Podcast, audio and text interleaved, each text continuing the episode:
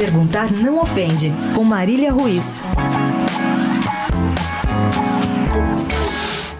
Muito já se falou do Corinthians campeão de 2017. Eu mesma estive neste espaço algumas vezes falando dessa e daquela qualidade que levou o time de Carilli ao heptacampeonato brasileiro.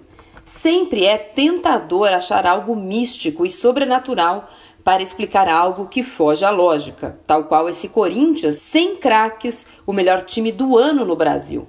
Mas não é o caso. Há tempos um time não era tão corintiano, tão facilmente reconhecível, tão terrão, tão arquibancada, tão óbvio.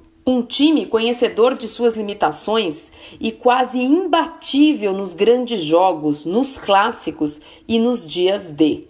O título já chegou, a torcida festejou e vai continuar festejando. Então, porque estou aqui falando de Corinthians, que ontem, com um time misto, tomou uma saraivada do Flamengo no Rio de Janeiro. Porque, senhores, ontem o Carilli deu mais uma explicação do sucesso simples. Perguntado sobre a possibilidade de renovação do contrato de Danilo, ele respondeu: Não é que vai renovar, não é que deve renovar já está renovado, já está acertado.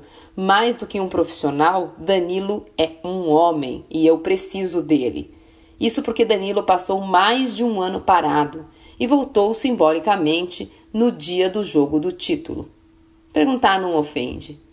Poderia o futebol brasileiro ser assim mais recheado de bons exemplos? Poderia, não poderia? Marília Ruiz perguntar não ofende para a Rádio Eldorado.